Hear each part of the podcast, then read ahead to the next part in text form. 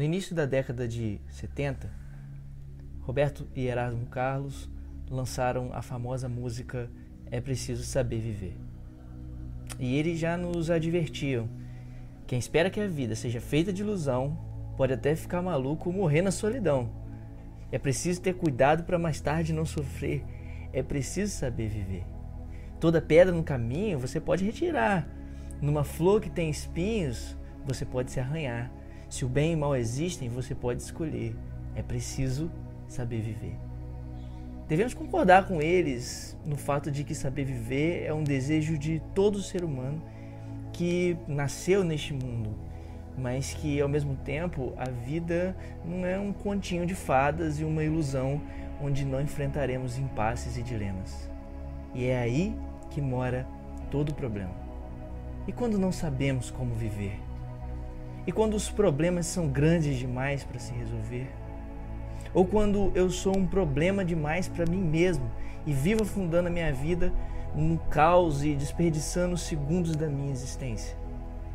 O conselho da música é até bonito. Uma pedra no caminho você pode retirar, ou se o bem e o mal existem, você pode escolher. Mas e quando não conseguimos escolher o bem todas as vezes? E quando o mal vem sobre nós como uma doença ou problemas e não há nenhuma chance de escolher se ele pode ficar ou não? E quando não dá para retirar a pedra? E quando ela é muito pesada para se remover? Nessas horas, as vozes alegres que cantam essa música de mãos dadas nos réveillões a cada ano começam a se cansar. Nessas horas, a esperança de saber viver desaparece. A vida é real e dura. Ela continua passando e cada segundo é um segundo subtraído da existência de todos nós. Qual o segredo de saber viver? A esperança para hoje é que há uma maneira eficaz de viver. Essa maneira não está nas canções que cantamos, por mais belas que elas sejam. Essa maneira não está nas tentativas frustradas de sorrisos falsos que criamos por aí. Essa maneira não está nos lugares que frequentamos em um sábado à noite para disfarçar nossas tristezas. Essa maneira está em um só lugar. Paulo escreve para os Filipenses no capítulo 4, versículos 12 e 13: Sei o que é passar necessidade e sei também o que é ter abundância. Aprendi o segredo de viver contente em qualquer circunstância, tanto de estar alimentado como de ter fome, tanto de ter abundância como passar necessidade.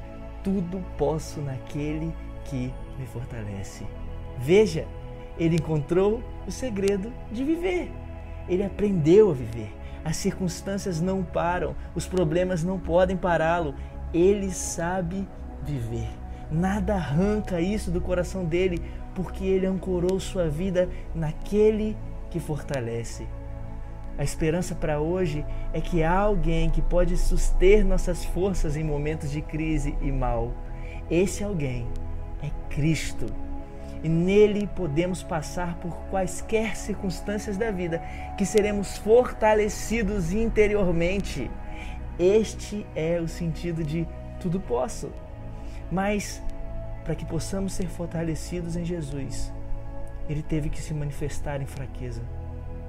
O Deus infinito se tornando um homem servo e se humilhando até a aparente fraqueza da cruz. E ali, em fraqueza, o homem de dores mostra o poder de Deus. Em sua fraqueza, somos fortalecidos para todo sempre. Na cruz, Jesus toma sobre si o pecado, o verdadeiro causador de não sabermos viver. Sim, o meu e o seu pecado impede de termos uma vida real. Jesus nos substitui na cruz, para que a pedra que não conseguimos remover pudesse ser retirada do caminho de acesso ao amor do Pai. A esperança para hoje é que você pode aprender agora a viver, mesmo diante de todo o caos econômico e de saúde que estamos vivendo. Para isso, não é necessário fazer uma corrente do bem ou cantar canções conhecidas. Para isso, basta colocar toda a sua confiança somente em Jesus Cristo e abandonar suas tentativas de remover a pedra pesada, as suas tentativas de controlar a própria vida.